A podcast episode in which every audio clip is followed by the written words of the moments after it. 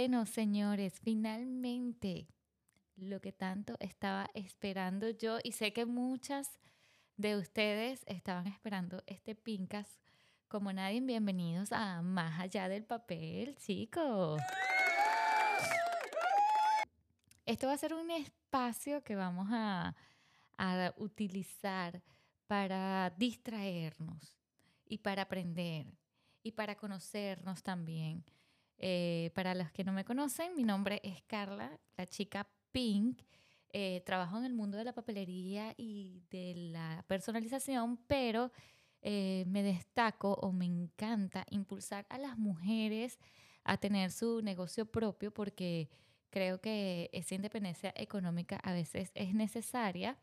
Em, llevo más de siete años trabajando en mi rubro, pero Siempre he sido una soñadora positiva, tratando de ayudar a cualquier persona a emprender, a que deje sus miedos y creo que este espacio, más allá del papel, este Pincas eh, va a ayudar a muchas personas a soltar la rienda, a dejar el miedo, a decir si ella puede porque yo no, si ellas pueden porque yo no en este espacio, pues este es mi primer episodio, estoy súper nerviosa, quiero que lo sepan porque eh, ustedes saben que yo hablo por todos lados, por las historias y todo, pero aquí estoy realmente hablando conmigo misma y diciendo en voz alta, pues, todos aquellos pensamientos que pasan por mi cabeza con el fin, pues, de que muchas de ustedes se sientan identificadas.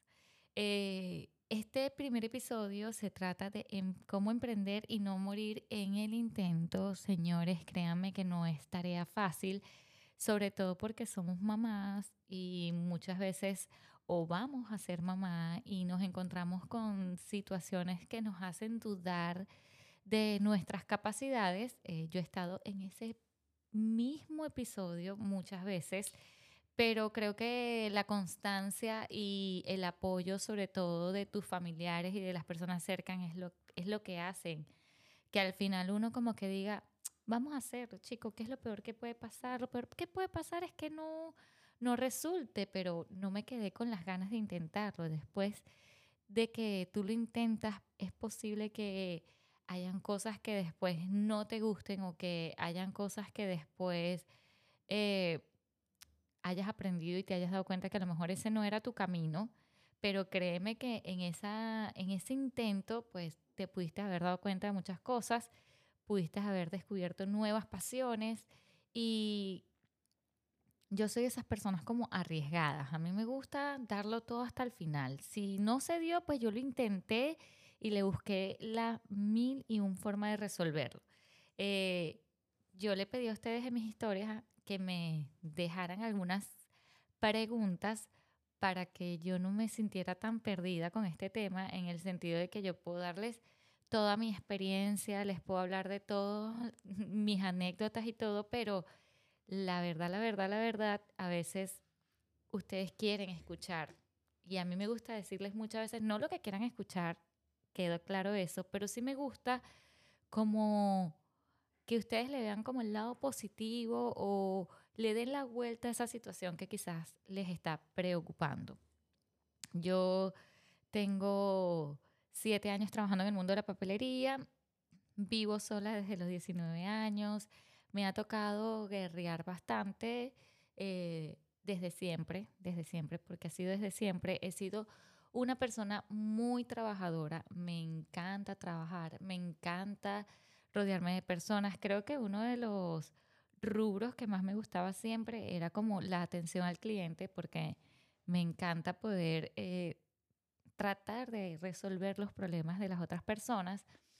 Y siempre, siempre, siempre tuve dos trabajos. Trabajaba en la mañana, trabajaba en la tarde. También me gustaba salir mucho, me gustaba bailar, me gustaba rumbear. Bueno, me sigue gustando. Y yo me acuerdo que cuando yo tenía mi, mi trabajo, uno de los más estables fue que trabajé en Manesco como por seis años, algo así.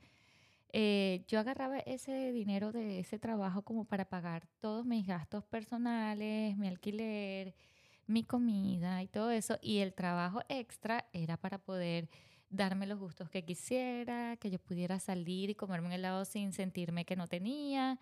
Y por esa razón, pues yo trabajaba demasiado, porque me gustaba trabajar y disfrutar la vida al mismo tiempo. Eh, gracias a Dios siempre he tenido trabajos buenos, no considero que haya estado nunca en un lugar donde me haya querido ir. Eh, si me he ido de esos lugares ha sido por otro tipo de circunstancias, eh, pero llegó un punto en el que eso me estaba afectando muchísimo, eh, trabajar doble, empecé a tener problemas en la cervical, las típicas enfermedades ocupacionales que de esas no nos podemos escurrir porque el trabajar y trabajar y trabajar, pues llega un momento en que el cuerpo te pide descanso eh, y tuve que parar. En ese momento yo estaba ya conociendo a mi actual esposo, eh, que también trabajaba y él me dijo, mira, ¿por qué de verdad no te das un break y te quedas con un solo trabajo? Si necesitas ayuda, yo te ayudo. Bueno, ya éramos dos. Ya la rumba no era yo sola, ya los gastos no eran yo sola y yo le tomé la palabra y me quedé un rato con un solo trabajo y ya luego eh, empezamos a estar juntos, empezamos a estar juntos y empecé a hacer cositas como por mi cuenta. Y eso me empezó a llamar la atención. De hecho, yo tengo los mil y un proyectos. mi, mi, papá, mi hermana y todos me dicen como que, Carla, ¿cuál va, a ¿cuál va a ser el negocio de ahora?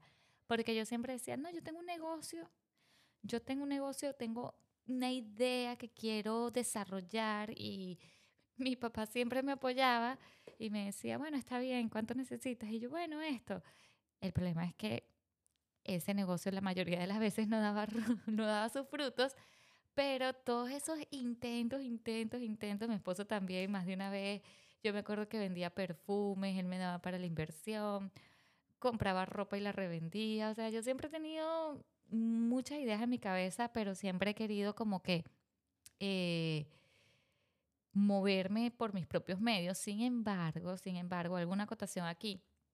Llegó un punto en que como eso no, no me estaba dando los frutos que yo quería, yo quería seguir trabajando para una compañía. Yo quería seguir trabajando para una compañía porque de siempre a mí me ha gustado tener estabilidad, estabilidad económica, estabilidad en el amor, estabilidad en todos los sentidos. Y cuando yo estaba ya experimentando esto por mi cuenta, me estaba dando cuenta que el flujo de entrada económica no era el mismo a que yo cobrara mi cheque 15 y último.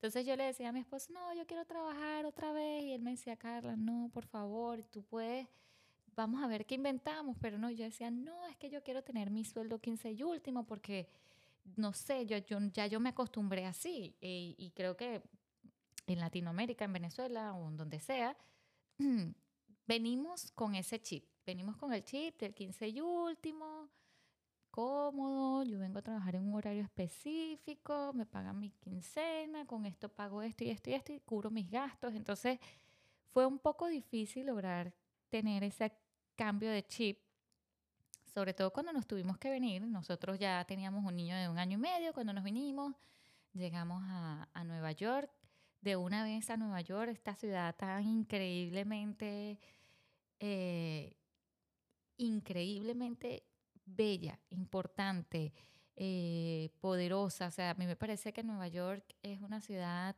mágica.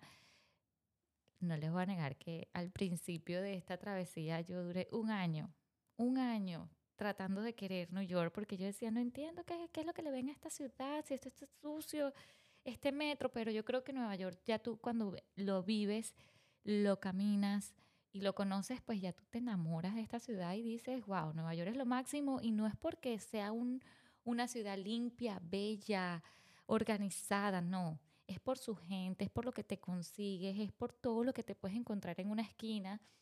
Y entonces todo ese proceso de transición fue bastante complicado para mí, porque bueno, si vamos por el principio, eh, Alan tenía un año y medio, ya tenía tres años, mentira, ya tenía tres años cuando vinimos para acá y nosotros estábamos intentando tener otro, otro bebé y no se daba, no se daba, no se daba, no se daba, hasta que yo le dije, mira, como ya nos vamos a ir y toda la cosa, me quedo con uno, no pasó nada y tal. Y lo primero que pensé yo es, bueno, yo llego a Nueva York, el niño empieza el colegio y bueno, ya, porque yo, nosotros vamos en este proceso para venirnos como un año, un año y medio, y en ese año y medio yo queriendo hacer mil cosas y no podía porque, ajá, que iba a ser yo montando un negocio o, o empezando en algo si me iba a ir, o sea, no tenía como sentido. Y entonces en ese eh, año me sentí bastante frustrada porque, o sea, yo quería respuestas, yo quería ver ya el cambio. Y bueno,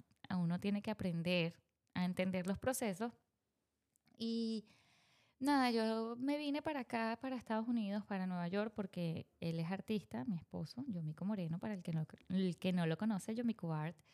Eh, y él tenía una visa que le permitía venir para acá y yo era como que la esposa del artista, pero yo no podía trabajar. Sin contar que cuando llegué acá, pues me enteré cuatro días después que estaba embarazada y mi cara fue así como que no lo podía entender. Yo decía, no es justo, no es justo, no es justo. Yo venía preparada para echarle pichón y, poder trabajar. Eh, de hecho, mm, mi embarazo fue así un poco como que pasando por una transición tan diferente, empezando que, bueno, el inglés y yo yo y el inglés, no hay manera, no hay manera. Ahorita nos estamos queriendo un poquito más porque no tengo otra opción, pero es un tema de, mm, de pronunciación. Sin embargo, yo perdí el miedo aquí en Nueva York porque aquí todo el mundo en Nueva York habla como quiere y nadie le critica ni le dice nada. Entonces yo hablo mi inglés como machucado. Era el tema del inglés, era el tema de unas hormonas de embarazo, era el tema de tener que estar todo el día con Alan sin hacer nada porque no podía entrar al colegio todavía, tenía que esperar un año más para que él entrara. Era el tema de que, bueno, nos, nos tocó como a todos empezar desde cero, eh, ahorrar para comprar la cama, ahorrar para comprar la mesa, ahorrar para comprar las cosas de la cocina y así se nos dio un año completo o un poquito más tratando como que de levantarnos. Y durante todo ese año ustedes se podrán imaginar mi cara así frustrada porque tenía muchas ideas en mi cabeza, quería hacer muchas cosas, no podía, no podía trabajar, estaba embarazada, mil y un cosas pasaron por mi cabeza, sin embargo, más de una vez habré tenido alguna que otra discusión con mi esposo y le decía, no, yo voy a meter currículum en H&M, en Zara, no sé, en cualquier tienda. Pero ¿para qué eso? Te van a dar un sueldo y no vas a poder estar con Alan y tal. Y yo decía, pero ¿por qué no puedo? Díganme ustedes por qué no puedo. Y hoy en día, pues le agradezco a él que no me haya dejado eh, trabajar en esos lugares, que me haya apoyado a, a tener mi propio negocio, mi propia entrada, mi propio, no sé cómo explicarles, mi, mi emprendimiento, chico, mi, algo mío. O sea, que yo si no voy a dormir sea por algo mío y no por algo de los demás. Y Créame que en ese momento no lo entendía ni lo quería entender y, peleábamos y yo decía, no puede ser, pero hoy en día creo, quiero que sepan que lo entiendo. Y fue cuando mi primera Navidad aquí, yo le dije, quiero que me regales una Silhouette Cameo de Navidad. Y él me la regaló. Yo me empecé a dar golpes con esa máquina, no la entendía, no sabía cómo era el programa en ese momento, estamos hablando de 2016 no había tutoriales de YouTube, no había nadie que te explicara nada, o sea, no había nada. Así que me tocó a mí explorar todo este tema de, del programa sola, cortar, dañar material, o sea, no tienen idea la cantidad de cosas que yo hice. Estamos hablando que eso fue 2016, 2017, 2018. Todo este tiempo yo con mi niña en la casa y con el varón ya, ah, ya había empezado el colegio pero tenía que estar con Lía en mi casa, no, no, ella no estaba en daycare ni nada de eso, así que fue bastante complicado. Sin embargo, eh, recuerdo claramente cuando en este proceso yo no tenía muchos clientes, yo lo que hacía era que hablaba con la señora en la lavandería, le decía lo que yo hacía, porque yo realmente cuando quise empezar aquí, quería empezar con los postres, con la repostería. Y empecé a hacer cupcakes y empecé a llevar a la recepción del management allá en el edificio donde yo vivía. Le daba al señor de la recepción también. A quien yo viera, pana, yo le daba sus cupcakes porque yo los hacía como para hacerle fotos y todo eso, porque es importantísimo que así tú no estés o no tengas tus clientes, tú vayas subiendo tu contenido a tus redes sociales. Creo que eso es una de las cosas más importantes que tienes que hacer, porque lo que la gente no ve, la gente no sabe que existe. Total que yo empecé así y me empezaron a hacer unos que otros pedidos de postres, una tortica, un cake. Una vez aquí en el edificio me dijeron, Carla, yo quiero que, ¿será que tú puedes hacer 300, 300, léanse bien, 300 cupcakes para un evento que vamos a tener de, de Halloween? Y yo dije, ¿quién dijo miedo? Claro que sí, yo no sabía ni cuánto cobrar, no sabía si era mucho, si era poco, pero yo dije, vamos a hacerlo. Yo necesito que esta gente de aquí pruebe mi sazón, que pruebe mi, mis cupcakes y que digan, wow, qué ricos son.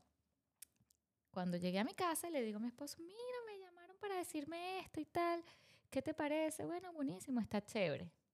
Bueno, yo agarré, hice mis cupcakes, pero cuando estaba haciéndolo me di cuenta que nada más tenía dos bandejas de 24 o de, sí, de 24 cupcakes.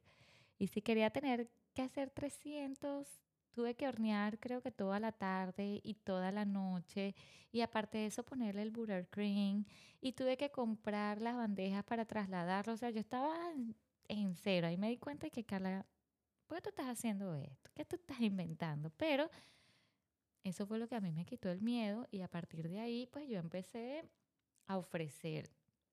Le ofrecía cupcake topper con la torta y así, y así iba.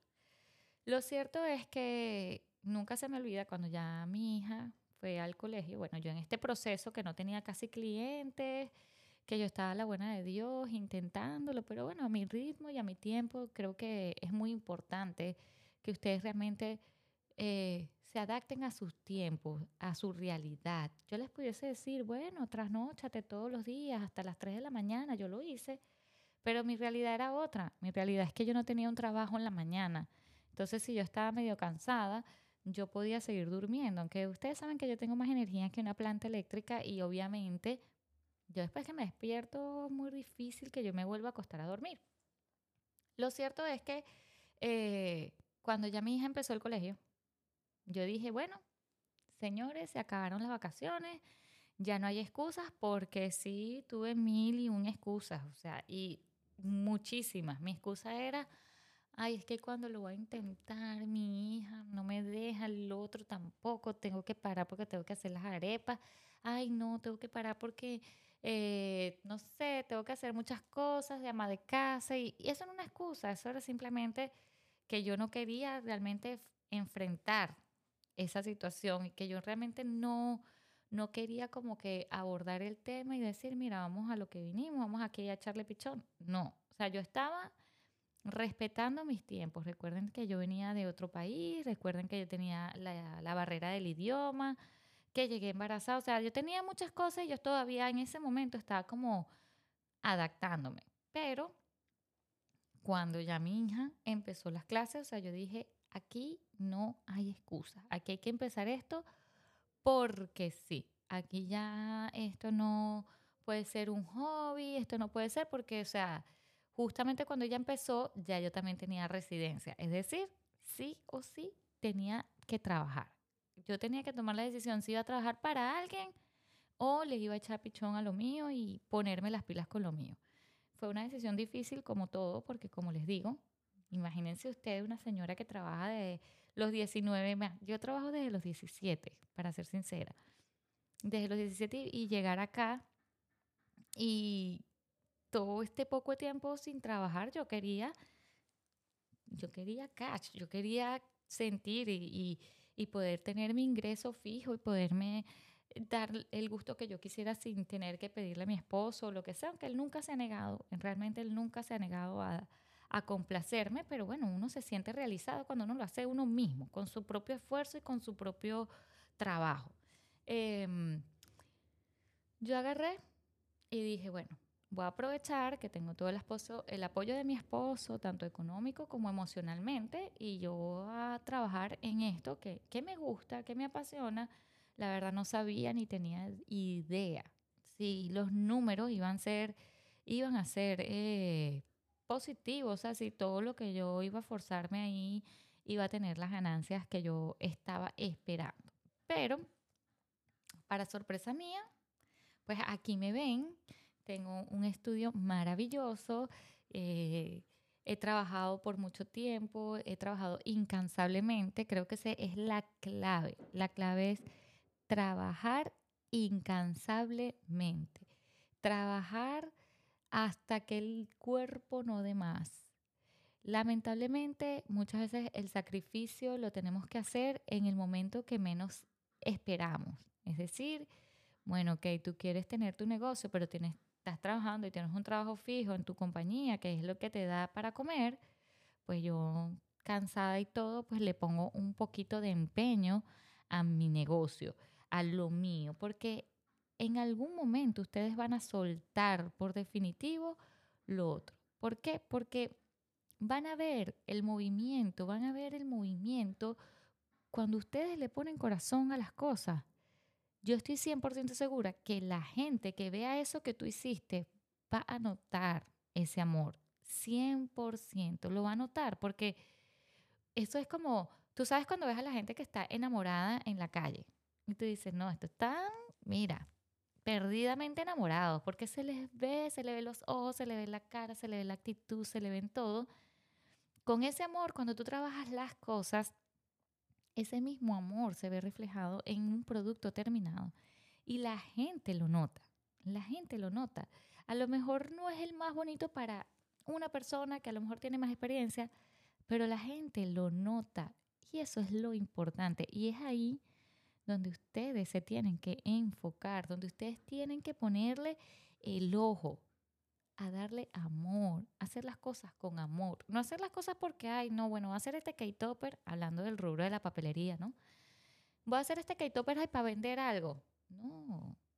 Voy a hacer este K-Topper porque quiero disfrutarme el proceso y porque quiero pulir mi técnica y porque quiero hacerlo mejor cada vez y porque quiero que mañana este mismo K-Topper me pidan 5, 10, 20, lo que sea. Yo les voy a leer ahorita. Eh, alguna de sus preguntas, porque son varias, y creo, creo, creo que todas, en todas las preguntas que ustedes me hicieron, yo estoy 100% identificada que pasé por ese proceso, en casi todas. Así que yo les voy a hablar desde mi experiencia, que repito, no es tu experiencia, no es la experiencia de Juana, ni la de Petra, ni la de Sofía, es mi experiencia, pero que a su vez estoy 100% seguro, segura, perdón, que es la experiencia del 80% de las personas que están empezando un negocio propio. O sea, no se sientan solas, señores, no se sientan solos o solas, porque el problema es que hay mucha gente que exterioriza sus problemas, que los comparte, y hay muchos que no. Y a lo mejor tú eres el parte del clan que no comparte sus situaciones y por eso te sientes sola. Pero yo estoy segura que si tú te sientas a hablar con una amiga, tú dices, no, mira, me está pasando esto. Y te va a decir, a mí también me está pasando. Y, juntas conllevan esa, esa situación de mejor manera. Porque a todos, absolutamente a todos, nos pasa. Entonces, em, vamos aquí con las preguntas porque eh, están súper buenas.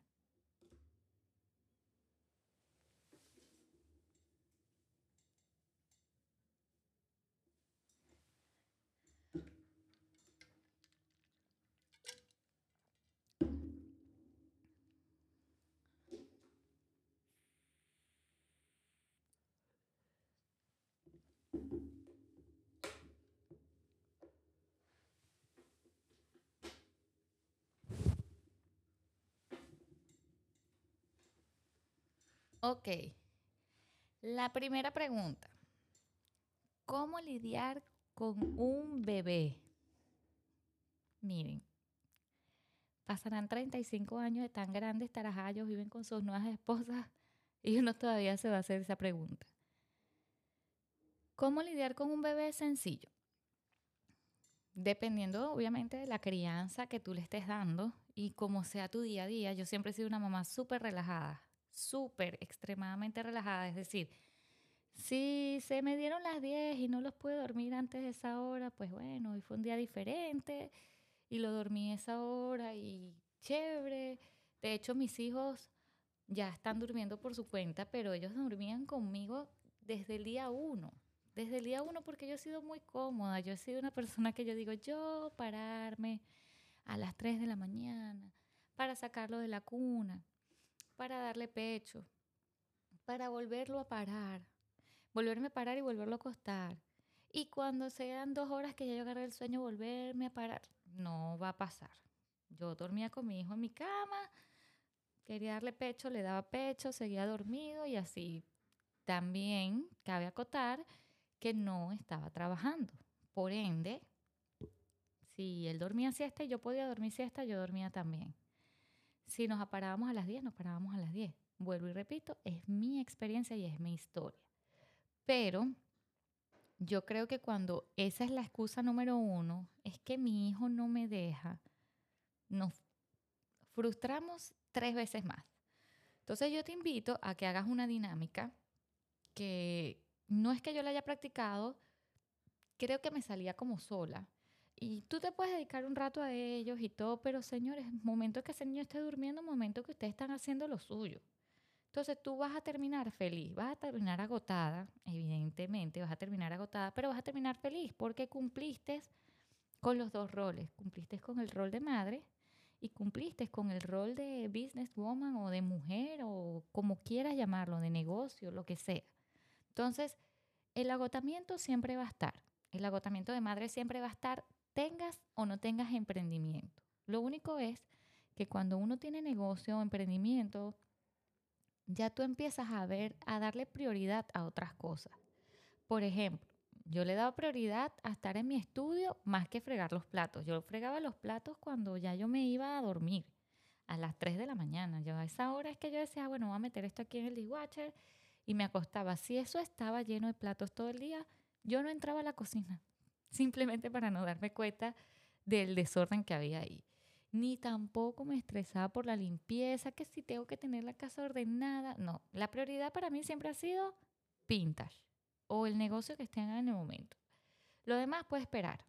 Lo demás puede esperar y cuando yo tenga tiempo y lo hago, siempre trataba de hacerlo obviamente antes de que finalizara el día, pero si yo me ponía a limpiar todo, cuando ya me iba a sentar en mi escritorio a crear algo, ya yo estaba cansadísima. Y evidentemente ya cansada, amargada, nada bien iba a salir de ahí. Y entonces, ¿qué pasa? Terminaba frustrada. ¿Por qué? Porque, bueno, me dediqué todo el día a hacer esto y justo cuando ya me voy a sentar, ya estoy agotada. Entonces, como igualito te vas a acostar agotada, usted haga lo que a usted le parezca mejor. Y de último, fregas tus platos, recoges un poquito tu casa, arreglas esto aquí, pones al día tus cosas, pero después de tus hijos, porque en este momento ellos te necesitan, dale prioridad a tu negocio, a tu sueño, a tu meta, porque miren, yo siempre he dicho esto y creo que no me voy a pelar nunca. Si en un núcleo familiar, mamá feliz, núcleo familiar feliz. Y mamá feliz incluye ser mamá, dedicarte un tiempo para ti y tener todas esas cosas que tú quieres. Si tú no trabajas por eso, usted va a ser una mamá amargada. Y si va a ser una mamá amargada, va a ser una esposa amargada. Y si va a ser una esposa amargada, todo el mundo va a pagar los platos rotos y al final pasó el tiempo y usted no hizo lo que usted quería. Entonces, mi consejo es que se relajen y que traten de trabajar en función de sus necesidades. Pero que no me pongan de excusa el tema de, ay, los niños, ay, el tiempo. Cuando uno le gusta hacer algo, uno no importa que se leen las 2, 3 de la mañana. Uno le da y se acuesta cansado, todo. Nadie es de hierro. Pero no vamos a acostar cansados, pero felices con el resultado. Entonces, ¿cómo lidiar con un bebé?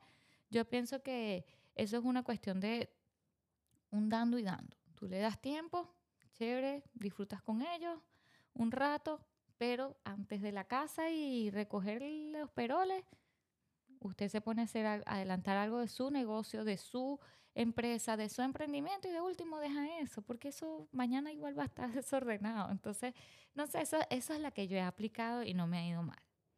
La otra pregunta es, ¿cómo saber colocar los precios de los productos? Esto más, va más para el rubro de la papelería o del estampado. Mira, la verdad es que yo he sido mala todo el tiempo para eso. Yo nunca he hecho cursos de costos ni saco la pulgada por la décima por no. Yo eh, siempre estudio un poco el mercado, a veces me, meto en ciertas plataformas para ver precios, puede ser Exi, muchas veces consulto con mis colegas y digo, ¿tú qué crees? ¿Tú crees que esto está bien este precio? Pero más allá de eso, yo calculo el valor del producto, es decir, lo importante que puede ser ese producto para lo que lo van a usar con algunos estimados de, gastos. Mm, y de ahí saco mis precios. Sí, uso muchas referencias. Hay veces que siento que me peleé en el precio después de que me di cuenta que era un trabajón lo que estaba haciendo, pero forma parte del día a día, sobre todo cuando hacemos productos personalizados. Sí recomiendo que estudien el mercado y sí recomiendo, primero, que no dañen el mercado. El mercado en mis cursos siempre me dicen, Carla, pero es que a mí me da rabia porque yo estoy haciendo esto y el precio como que justo sería tanto, pero mi vecina, que también está haciendo lo mismo, lo está cobrando más barato y entonces ella se queda con el cliente y yo siempre les digo, señores, relájense, porque dos cosas.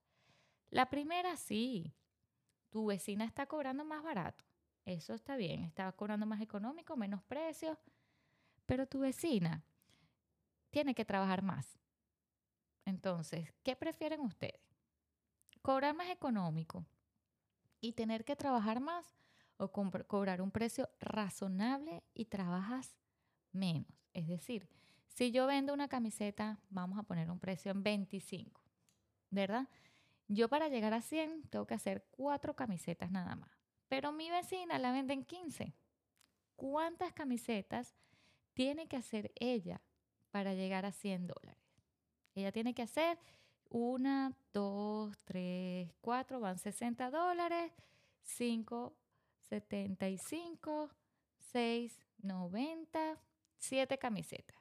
Tú tienes que, o 8, tú tienes que hacer 5 nada más. Es más, tú tienes que hacer 4. Me peleé la matemática, me disculpan, pero si tú estás cobrando tus camisetas 25, usted tiene que hacer 4 pero la que la está cobrando en 15 tiene que hacer 8. Entonces, ¿quién estás trabajando más? Por el mismo precio. Entonces, no se dé mala vida con ese tema de los precios, que si fulanita, que si menganita. No. Si usted no le da valor a su producto, nadie se lo va a dar. Y el cliente potencial es el cliente que te dice, no importa cuánto sea, yo te lo voy a comprar. ¿Y eso cuándo lo vas a hacer? ¿Cuándo vas a recibir ese cliente ideal? cuando usted le dé valor a su producto, cuando usted, lo que usted haga, diga eso cuesta tanto y cuando le digan en cuánto me lo dejas, mira, eso es lo que cuesta. El cuánto me lo dejas, ese ya no es un cliente ideal para ti. Que a lo mejor ahorita necesitas el dinero, pero no es un cliente ideal para ti. Ese cliente va a recurrir a ti nuevamente el próximo año para cumpleaños número 2 de Matías, qué sé yo, y en cuanto me lo deja, ese cliente nunca va a cambiar esa modalidad. Ese no es un cliente potencial para ti. El cliente potencial para ti es el que te pregunta, ¿cuánto cuesta? Cuesta tanto. Ok, yo, ¿cuándo, ¿cómo le hago el depósito? Ese es el cliente que nosotros queremos. Y para uno tener ese cliente, uno tiene que empezar por respetarse a uno mismo y no bajar el precio porque el cliente cree. Porque uno, siempre tiene esa maña, uno siempre, ¿cuánto será lo menos? Pero en la personalización, eso es imposible. Que tú le digas, bueno, por ser tú, yo lo he hecho. Yo le he dado descuentos a mis clientes VIP o también le he dado descuentos a mis amigos y le digo, bueno, por ser tú, yo lo cobro en tanto, pero como eres tú, te quiero, te aprecio, lo que sea, es tanto. Pero no porque el cliente me diga cuánto me lo dejas. Cuánto me lo dejas no existe en mi vocabulario de trabajo. Vamos con la otra pregunta. Eh, ¿En qué te inspiras? No solo la parte creativa, sino en mente y espiritualidad. Mira, yo creo que una mente creativa siempre ve cosas donde no las hay. Es decir, yo me inspiro fácil, fácil, fácilmente trabajando por las calles, en, trabajando, mira yo, caminando por las calles de Nueva York. Yo voy por las calles de Nueva York y veo una vitrina y ya yo ahí yo empiezo a maquinar y digo, wow, ¿cómo se vería esta combinación de colores quizás en una papelería o miren, esto que está aquí yo lo pudiese hacer en acrílico. O sea, caminar por las calles de Nueva York para mí es súper inspirador. Me gusta ver muchos videos, tutoriales, quizás he hecho también cursitos de doméstica eh, que no son nada que ver con el rubro que yo trabajo, pero que me ayudan mucho a entender otras partes del proceso. Es decir, por ejemplo, yo hice un curso de diseño de interiores. ¿Qué tiene que ver el diseño de interiores con la papelería, la personalización y el estampado? Pues no tienen idea todo lo que yo aprendí ahí en cuanto a composición de texturas, en cuanto a composición de materiales, en colores, en formas. O sea, no tienen idea todo lo que yo aprendí viendo en un curso de diseño de interiores que no tenía nada que ver con mi, con mi, con mi trabajo, con mi carrera, con lo que yo hago. Eh, me gusta mucho eh, todo lo que sea visual, videos gráficos, videos de, de, música. Eso a mí también me inspira muchísimo porque no tienen idea de toda la información que hay. Todo lo que vea relacionado con el arte a ti te va a inspirar de alguna manera. Una película, una serie, un una vitrina de una tienda. O sea, yo siempre vivo inspirada porque, bueno, yo soy pata caliente, me gusta caminar mucho y cuando voy caminando por las calles, yo no estoy viendo, ay, qué feo esto, ay, qué feo el otro, sino que estoy viendo, wow, qué bonito se ve esto, wow, qué bonito se ve el otro. Conchale, yo quiero que pudiera hacer algo así. Me gusta mucho mm, agarrar, como que combinar dos ideas. Yo veo esto y veo esto y digo, si yo fusiono estas dos, ¿qué puede salir? Y ahí voy. Y me pasa mucho con la papelería, o sea, yo no les voy a mentir, yo me he inspirado mucho en, en cuentas de colegas que hacen lo mismo que yo, pero yo no, no voy a copiarlas, yo veo la cosa y veo cómo darle la vuelta para que sea diferente, porque nada, todo está creado, tampoco todo sale de mi mente natamente, porque yo soy la persona más creativa del mundo, si no, no me impresionara, por ejemplo, a mí me impresiona la gente que escribe música y que hace música, porque yo digo, o sea, Tú escribes esta música, tú escribes esta letra, perdón, pero ¿cómo das con la música? ¿Cómo das? La gente que tiene ese tipo de creatividad, eso le sale solo innato. Y así pasa con las que hacen postres y con las que hacen em, papelería y con las que hacen todo tipo de trabajo. O sea, la mente creativa no se puede juzgar. Cada quien saca sus inventos, pero seamos honestos, hay muchas cosas que ya están creadas y que no es que somos nosotros los dueños del diseño porque yo lo hice primero y sin embargo, ¿cuántas veces no ¿qué crees tú que te la estás comiendo y ya eso está inventado hace rato? Entonces, creo que mi fuente de inspiración es la vida en general. Los videos musicales, hacer cursos de temas relacionados con el arte, caminar por las calles de Nueva York, ir al cine, el teatro, todo, todo. La vida misma a mí me mantiene inspirada. Sin duda la música es clave para mí porque eso mantiene mi, mi imaginación en constante eh, movimiento. Vamos con otra de las preguntas. ¿Cómo darse a conocer si no se tienen modelos de nada? ¿Cómo ofrecer productos sin tener aún? No pude ver el resto de la pregunta, pero señores, darse a conocer en este medio, yo creo que es una de las maneras más fáciles, una de las carreras o de, de las profesiones que más fácil tú te puedes dar a conocer. Porque bien, tú ahorita, yo no tuve clientes como por tres años. Yo me la pasaba haciendo y haciendo para montar en las fotos. Si yo les monto esas fotos ahorita, esos productos, la mayoría de ninguno los vendí. Los regalé muchos. Pero no fue una cosa que, que yo dije, no, mira, yo vendo todo esto. No, no, para nada, en lo absoluto.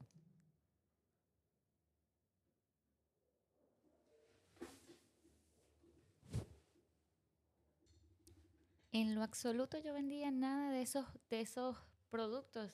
Yo simplemente estaba haciendo contenido, yo estaba haciendo catálogo para que cuando el día de mañana alguien me preguntara si tú haces eso, ya yo pudiese decir, sí, puedes ir a mi Instagram porque ya yo practiqué. Y cuando no tienes clientes, créanme, que es el momento donde ustedes tienen que trabajar esa creatividad. ¿Y saben por qué se los digo? Porque ya después que ustedes tienen clientes, que me ha pasado, me pasa todavía muchísimo, ¿qué pasa? Ay, no tengo tiempo para hacer lo que yo quería.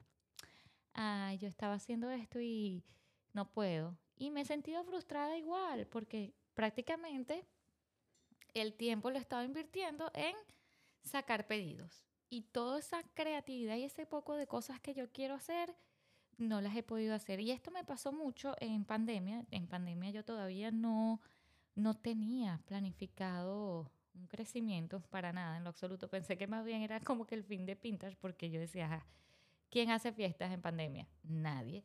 Y resulta que en pandemia, eh, yo antes, cuando ya vi que todo estaba cerrando y que todo se iba a poner feo, yo me metí en Amazon y compré para hacer agendas, para hacer brazaletes, o sea, para hacer un montón de cosas en todo ese tiempo supuestamente libre que yo iba a tener, porque iba a estar en casa encerrada por mucho tiempo.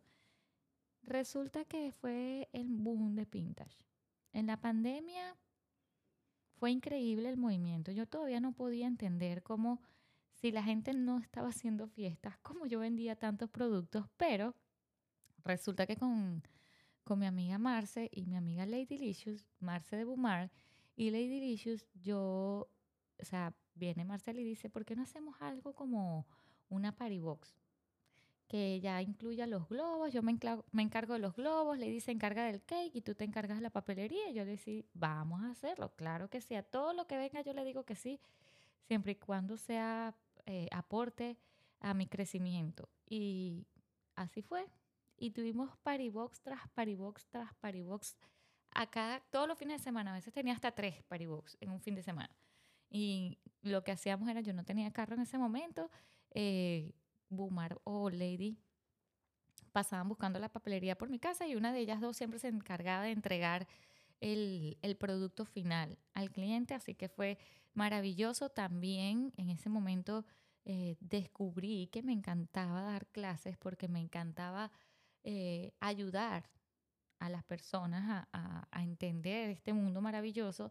Y yo empecé a dar cursos online. Yo me acuerdo que yo empecé haciendo un curso de, de empaques, que para mí fue un, el boom. Y yo lo lancé gratis, porque también me di cuenta que en esta industria, en ese momento había mucha gente aprovechándose inocentemente de otras personas y estaban cobrando, bueno, ahora lo entiendo de otra manera, voy a hacer esa aclaratoria aquí. En ese momento yo vi que estaban cobrando demasiado por unos cursos que yo decía, conchale, un poquito de por favor, la gente por, por más que sea está nerviosa, porque en ese momento no había nada que si de las ayudas, que si no, o sea, nada. Y hay mucha gente que no recibió esas ayudas, pues mil, muchísima, muchísima gente. Y yo dije, yo voy a lanzar este curso gratis. Las que pensaron que lo hice a propósito o algo, la verdad lo hice con la intención de aquellas personas que no tuviesen la capacidad de pagar un curso, pues pudiesen adquirir el conocimiento. Yo me acuerdo que yo abrí el, el Zoom y pagué mi mensualidad y se quedó, o sea, yo se conectaron 100 personas, 100 personas en ese curso y me escribían por Instagram, me quedé por fuera, me quedé por fuera, me quedé por fuera. Estamos hablando, señores, que yo en ese momento no tenía ni tenía como 1700 seguidores, una cosa así, no, tenía casi nada de seguidores y seguía así por mucho tiempo, aún haciendo este, este curso gratuito. Pero ¿qué pasó? Hice conexión con la gente y la gente después que descubrió que yo iba a hacer curso básico o curso de cajita, se querían hacer los cursos conmigo porque les gustó cómo yo enseñaba o cómo explicaba, wherever, lo que sea que les haya gustado, ellos volvieron a mí con otra finalidad. Entonces, yo hice este primero y me acuerdo que Lady y Gumar, las mismas de siempre, me decían, Carla, ¿qué te parece si haces ese mismo, pero un bajo costo? Porque tú tienes que pagar internet, tú tienes que pagar Zoom, tú tienes que pagar muchas cosas. Y dije, es verdad. Y volví a sacar ese curso como por 5 dólares o 10 dólares, una cosa así súper económica. Boom, un poco de gente otra vez. Entonces, perdiendo también se gana. Y ese es un lema que yo tengo. Yo pierdo algo o no me fue con algo, yo gané. Gané igual. Gané conocimiento, gané experiencia eh, o gané algún reconocimiento que más adelante voy a ver los frutos de eso. Entonces, mm, no se preocupen demasiado por, por, ese tema de cómo darse a conocer, porque lo que les iba a decir anteriormente es que, miren, en este, en este rubro, usted hace las cosas bien y a usted los clientes le llegan solitos. Por ejemplo, tú hiciste una papelería para un cumpleaños donde fueron 30 personas. Y si usted hizo un trabajo con amor, de esas 30 personas, por lo menos 15 pueden ser más. Pero vamos a ponerle un mínimo. De esas 30 personas, 10 preguntaron quién, a la dueña de la fiesta, quién, discúlpame, quién te hizo esto, te quedó hermoso. Pan, esa es una publicidad indirecta que tú vas a tener ahí. Ese es un potencial cliente. ¿Qué tienes que hacer? Yo al principio regalé mucho trabajo. Yo al principio regalé trabajo a amigas y le hacía el cumpleaños a quien se me atravesara. Y no me importaba porque en, el principio yo no quería la parte económica. Sí la quería, pero no me, no, me importaba más que la gente me conociera mi trabajo a que me pagaran por eso. Entonces yo agarraba y viene fulanita y tiene un cumpleaños, yo te regalo la papelería. Ay, viene no sé quiéncito y yo te regalo el cake topper. Y así, o sea, claro, yo soy más de que a mí me nazca regalar. Más que me digan, mira, disculpa, ¿será que tú me puedes regalar? ¿Con qué derecho? Yo soy más de dar. Si al final yo voy a obtener una visualización de mi trabajo, ese es mejor pago a que ella me haya pagado la papelería. Porque estoy 100% segura que si tú haces un regalo a algún conocido con amor, esa persona va a hablar también de tu trabajo que lo va a vender solito, solito. Entonces, ahorita que no estás trabajando, que no tienes muchos clientes, ponte a hacer cosas para montar en tu Instagram, para hacer una bonita foto y para que le puedas mostrar a tu vecindario, a, las personas que están cerca de ti, a tus familiares, lo que eres capaz de hacer. Si tú te quedas esperando ahí a que alguien te pida algo, alguien que no sabe que tú eres capaz de hacer algo de esto, ahí te quedarás por meses y por años y por vidas y otra vida y otra vida. Si quieres ganarte la visualización de las personas que tienes cerca, tienes que empezar a hacer. Y si tienes que regalar porque te nace y porque a ti te interesa que la gente que vaya para ese cumpleaños vea tu trabajo, regálalo. Les, voy, les digo con sinceridad, de esa manera tú vas a tener un futuro potencial cliente. Es mejor hacerlo a quedarse sin hacer nada y no regalarle porque no te quiso pagar. Créame. Ahora bien, yo sí no soy muy partidaria de los influencers y esas cosas. Tiene que haber como que demasiado match es diferente regalar el trabajo de esa manera a regalárselo a, una prima, a una vecina, a la mm, hija de una amiga del colegio. O sea, tienen que, que, evaluar eso, porque les digo con sinceridad, a lo mejor en ese momento no monetizas, pero las personas que van a ver tu trabajo, a lo mejor ellas tampoco te compran, pero seguramente ellas te van a recomendar.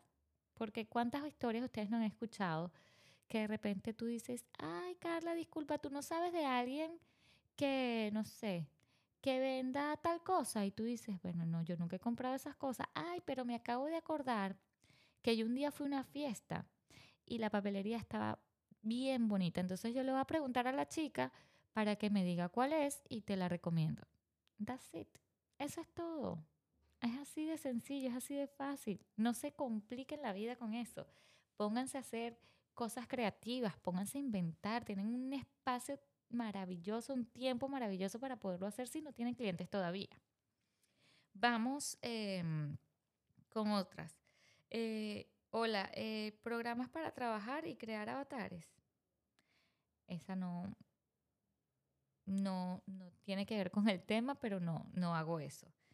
Em, el miedo. ¿Cómo superarlo? El miedo el miedo.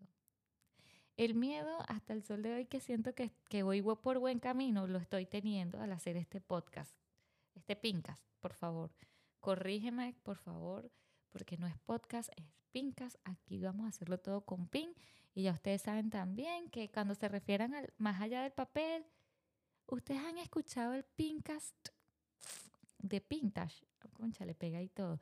¿Ustedes han escuchado el pincast más allá del papel? Es buenísimo pincas, no podcast.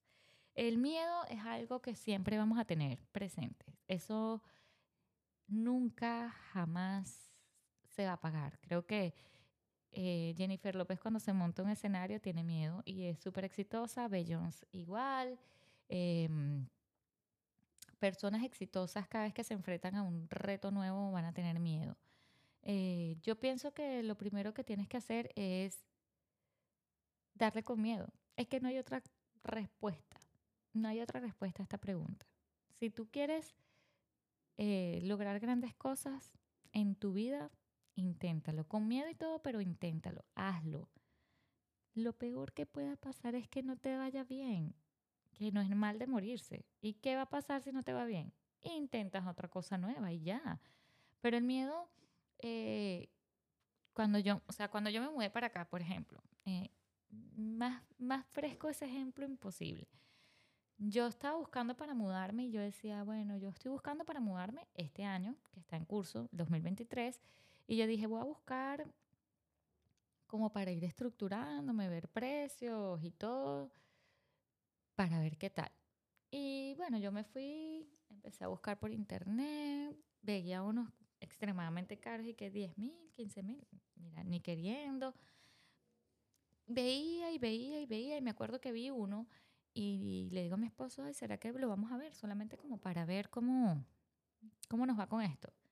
Y me dijo, vamos a verlo.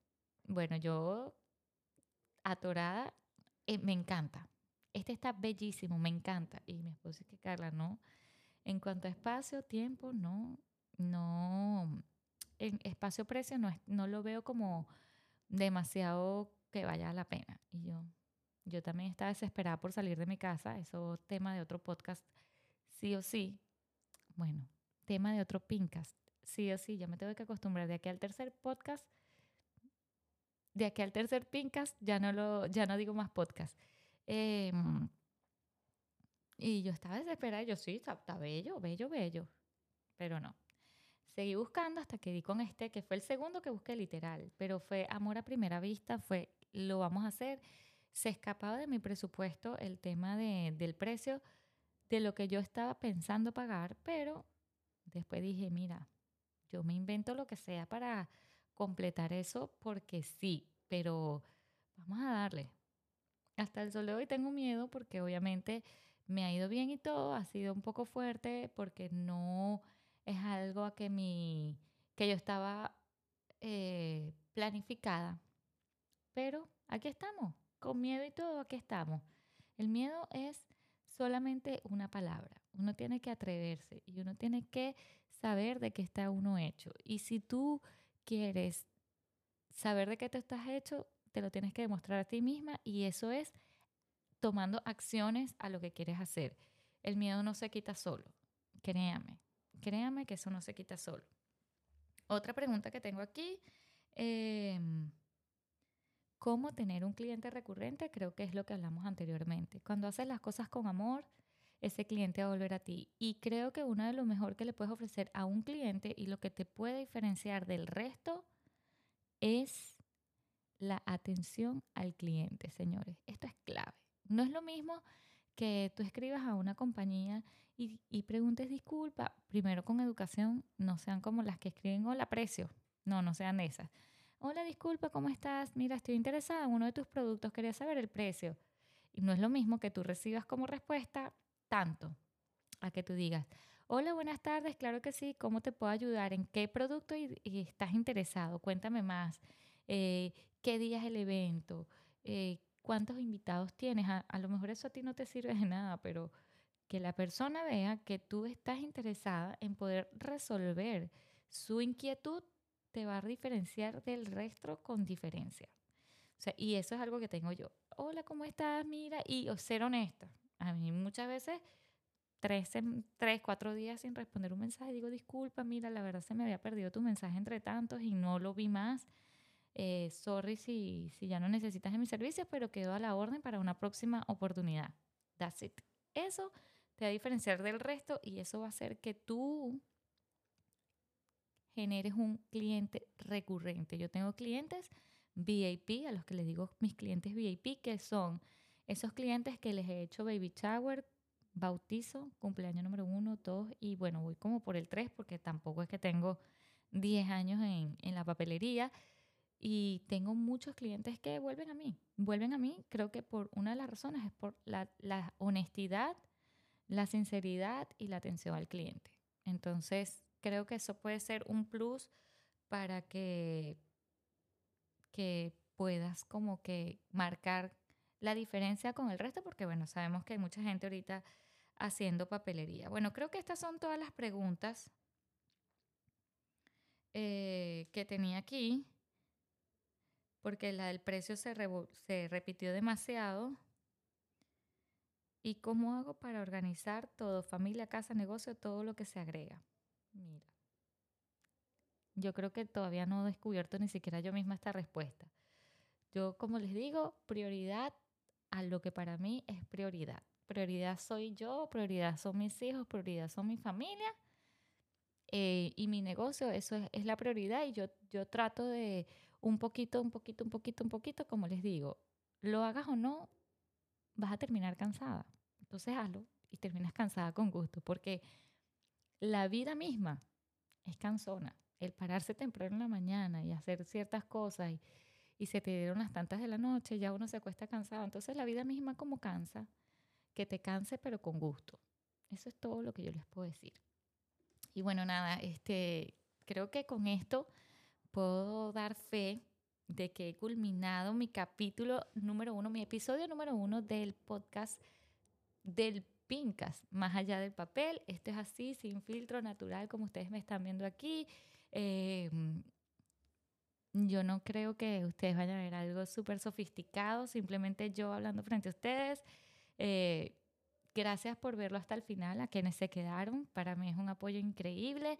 Los invito a que se suscriban al canal porque, bueno, evidentemente esto ya después de que empezó no va a parar y ya tengo una lista de temas larguísimas y tengo una lista de invitados increíbles que van a compartir su historia conmigo, con ustedes aquí.